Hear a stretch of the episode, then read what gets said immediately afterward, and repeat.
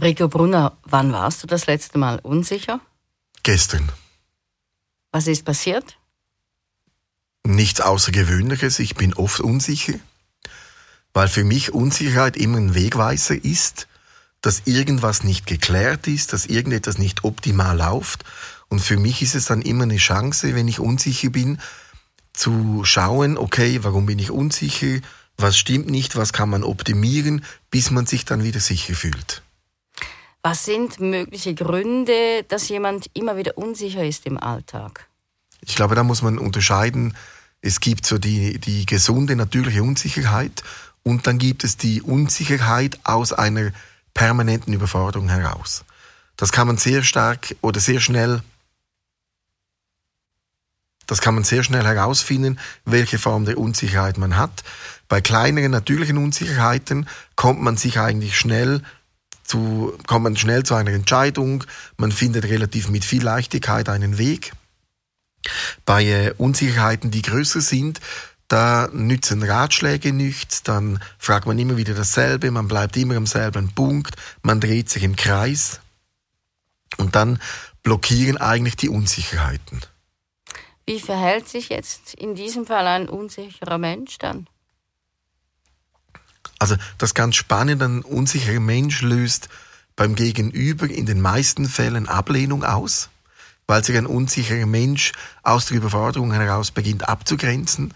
Ein unsicherer Mensch macht den Eindruck, als ob er nichts verändern will, uneinsichtig ist. Ein unsicherer Mensch lebt in einem Stress drin, wo eigentlich die Unsicherheit von Minute zu Minute neu gebildet wird. Also mit einem unsicheren Menschen kann man eine, eine, halbe Stunde sprechen und er fühlt sich sicher und dann geht er zur Türe heraus und ist unsicher und es ist wie wenn das Gespräch nie stattgefunden hat. Können unsichere Menschen auch schlecht zum Beispiel Komplimente annehmen?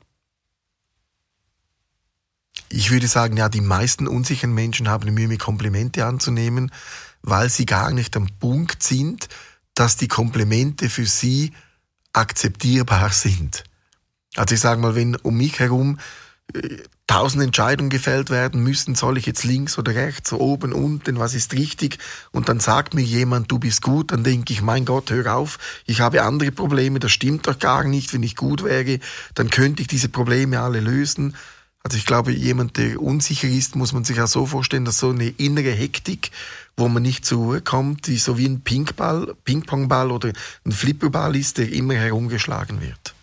Also auch, dass man sich dann in etwas verrennen kann. Man verrennt sich dann in Dinge, aber nicht indem, dass man an Dingen festhält, sondern indem, dass man die Variationen, dass man sich in Variationen verrennt. Das wäre dann wie, ich trage, ich will heute Morgen ein T-Shirt anziehen und sage ich, ich ziehe ein rotes an. Oh nein, rot passt nicht, dann ziehe ich ein blaues an. Okay. Dann habe ich das blaue an und merke, ah, das grüne wäre eigentlich besser.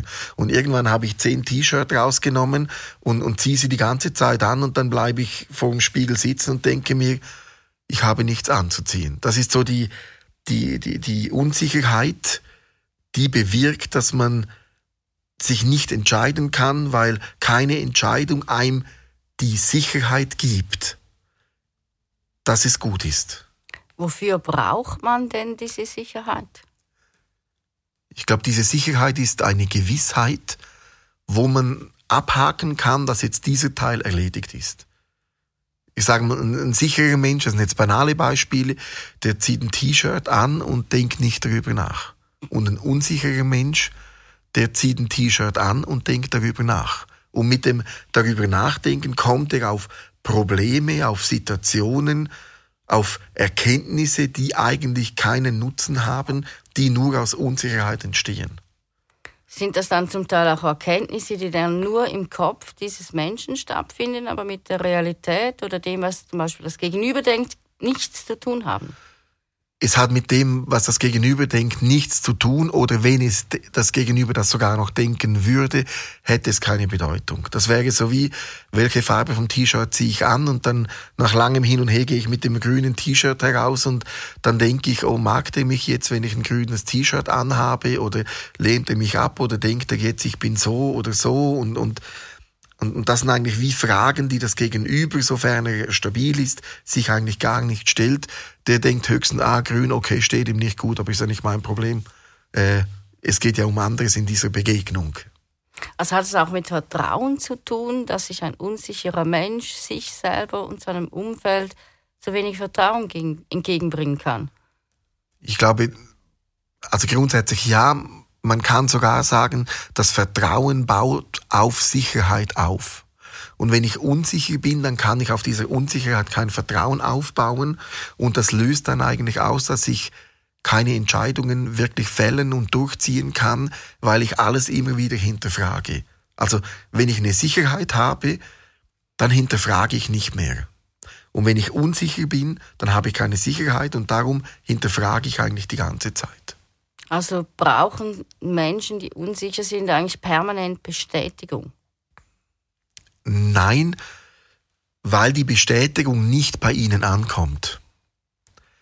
Was man aber auch sagen muss, Unsicherheiten sind oft auch Gewohnheiten, die man sich antrainiert. Und da muss man auch schauen, kann man diese Unsicherheiten überwinden, indem dass man sie nicht mehr zulässt und sich nicht mehr mit der Unsicherheit auseinandersetzt. Ein bekanntes Beispiel ist, ich gehe zur Tür heraus, habe ich den Kochherd abgeschalten. Und wenn ich zurückgehe, zehnmal und von den zehnmal ist es immer ausgeschaltet, dann darf ich mich ab dem elften Mal dazu zwingen, nicht mehr darauf zu achten, bis ich so eine Sicherheit habe, dass ich dann nicht mehr das Gefühl habe, habe ich den Kochherd ausgeschaltet. Das geht aber natürlich nur, wenn jemand jetzt leichte Unsicherheiten hat. Wenn jemand starke Unsicherheiten hat, ist es schwierig, aber es kann trotz allem über eine Verhaltensveränderung können Unsicherheiten mindestens teilweise überwunden werden. Hat das für dich auch mit Achtsamkeit zu tun? Nicht unbedingt, denn wenn ein unsicherer Mensch achtsam wird, würde sich die Unsicherheit verstärken. Denn Achtsamkeit heißt für mich, dass man Dinge bewusster wahrnimmt, dass man auf Dinge achtet, die einem vielleicht sonst nicht so wichtig erscheinen, damit man eine größere Variation des Lebens bekommt. Und in dem Moment, wo ich Unsicherheiten habe, sehe ich und schon viel und ist mir viel bewusst, dass alles passieren kann, ob es das gut ist oder schlecht, was ich machen soll. Und wenn ich dann noch die Achtsamkeit erhöhe, dann ist das ein Multiplikator für die Unsicherheit. Wie arbeitest du konkret jetzt mit einem Klienten, der unsicher ist? Da geht es vor allem darum, den emotionalen Rückhalt zu stärken, das Vertrauen in sich selber zu stärken, damit daraus eine Widerstandsfähigkeit entsteht, wo so Stück für Stück die Unsicherheit eigentlich sich beginnt zurückzubilden, kleiner zu werden, bis sie dann verschwindet und nicht mehr da ist. Was sind jetzt deine Tipps, wie jemand, der sich jetzt von diesem Thema Unsicherheit angesprochen fühlt, besser damit umgehen kann im Alltag? Unsicherheit zu überwinden ist ein Prozess. Ich glaube, sehr wichtig ist, dass man beginnt, da wo es möglich ist, wieder bei kleinen Dingen sich mit der Unsicherheit nicht mehr auseinanderzusetzen. Ich nehme nochmals die T-Shirts, die ich morgen anziehe, dass ich sage, okay, ich zwinge mich, ich mache den Kasten auf, das erste T-Shirt, das ich in der Hand habe, ziehe ich raus, ich schließe den Kasten, ich ziehe es an und ich stelle mich dieser Frage nicht mehr. Ich verunsichere mich selber nicht mehr. Und ich glaube, das ist wichtig, wenn man unsicher ist, dass man aufhört, sich selber zu verunsichern, aber natürlich nicht mit allem auf einmal, sondern auch Stück für Stück. Denn wenn man sich nicht mehr verunsichert, wird man sicherer.